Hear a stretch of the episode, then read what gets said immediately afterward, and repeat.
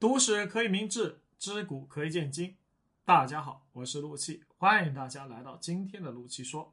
说起傀儡皇帝呀，人们总会想起汉朝的末代皇帝汉献帝刘协。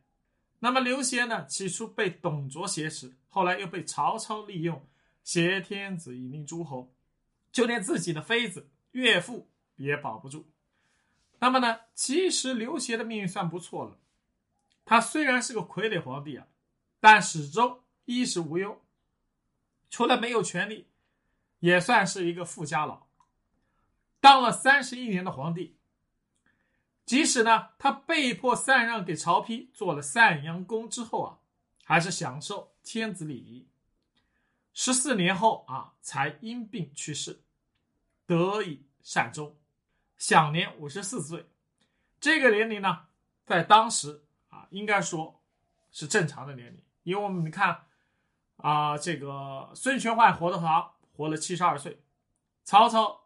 啊，六十来岁，这个刘备也是六十出头，所以当时啊，诸葛亮就是活了五十四，在那个年代啊，五十来岁算是一个正常的寿命，而且呢，他这个岁数啊，跟当时的这个皇帝啊，东汉的皇帝来比，也算是大的这个寿命了。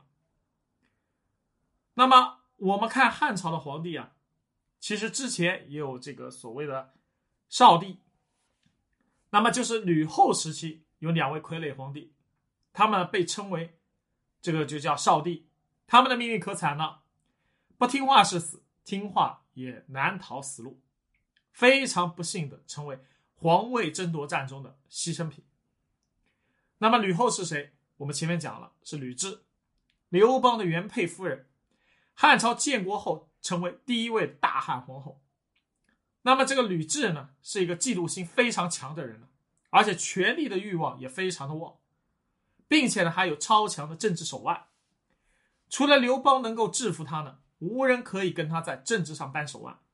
那么刘邦驾崩以后啊，这个吕雉啊受了这么多年刘邦的欺负啊，受了他的 PUA，那那个战乱的时候就要把他推走，弃他们母子于不顾啊，几次还要想休了他，而且呢还在外面搞婚外情，所以呢他就要报复了。首先呢。把刘邦最宠爱的妃子弃妃，给他做成人质，活活的把他给折磨死。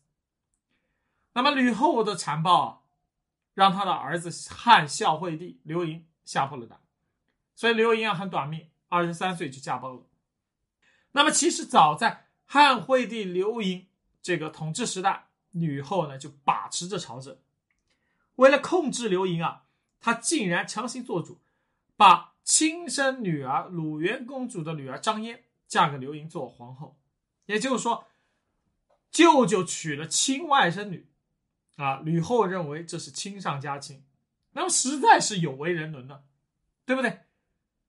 哥哥娶了妹妹的女儿，你说这荒唐不荒唐？所以刘盈呢是无论如何也接受不了，而且呢，张嫣做皇后的时候年纪非常小。根本不懂男女之事，直到刘盈驾崩啊，她仍然是处女，从未和舅舅发生不懂关系。那么刘盈驾崩以后呢，吕后立刘盈的儿子刘恭为帝。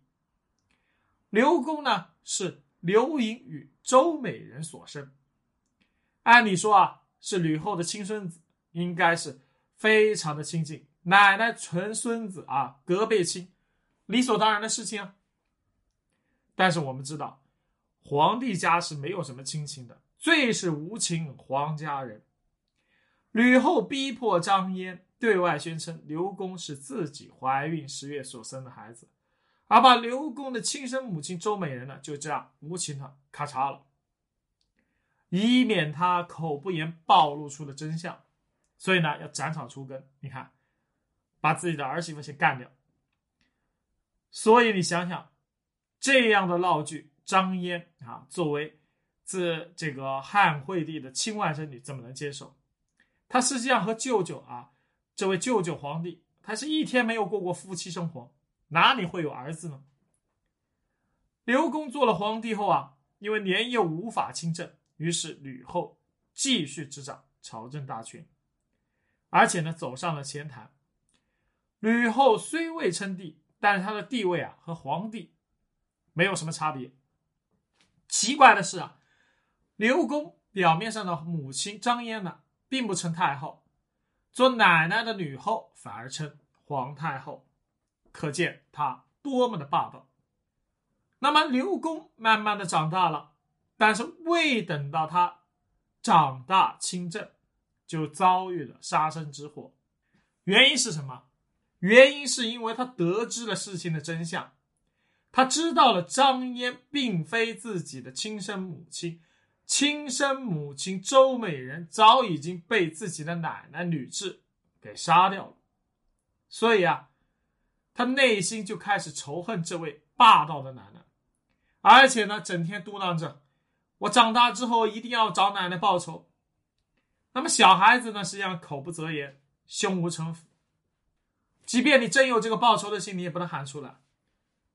但是呢，这刘公毕竟是个皇帝，虽然无权，但是呢，金口玉言，这事儿怎么能胡说八道？那他一说出来，自然有人就把这个事儿传到了吕后的耳朵里。吕后这个人呢，杀伐果断，心狠手辣，已经杀了刘氏那么多的这个宗亲了。你想想，韩信这样的大将军，手握兵权，这样的勇猛之人，他都敢杀掉，何况你一个小小的刘公？所以在权力的面前，什么亲情啊，通通都是零。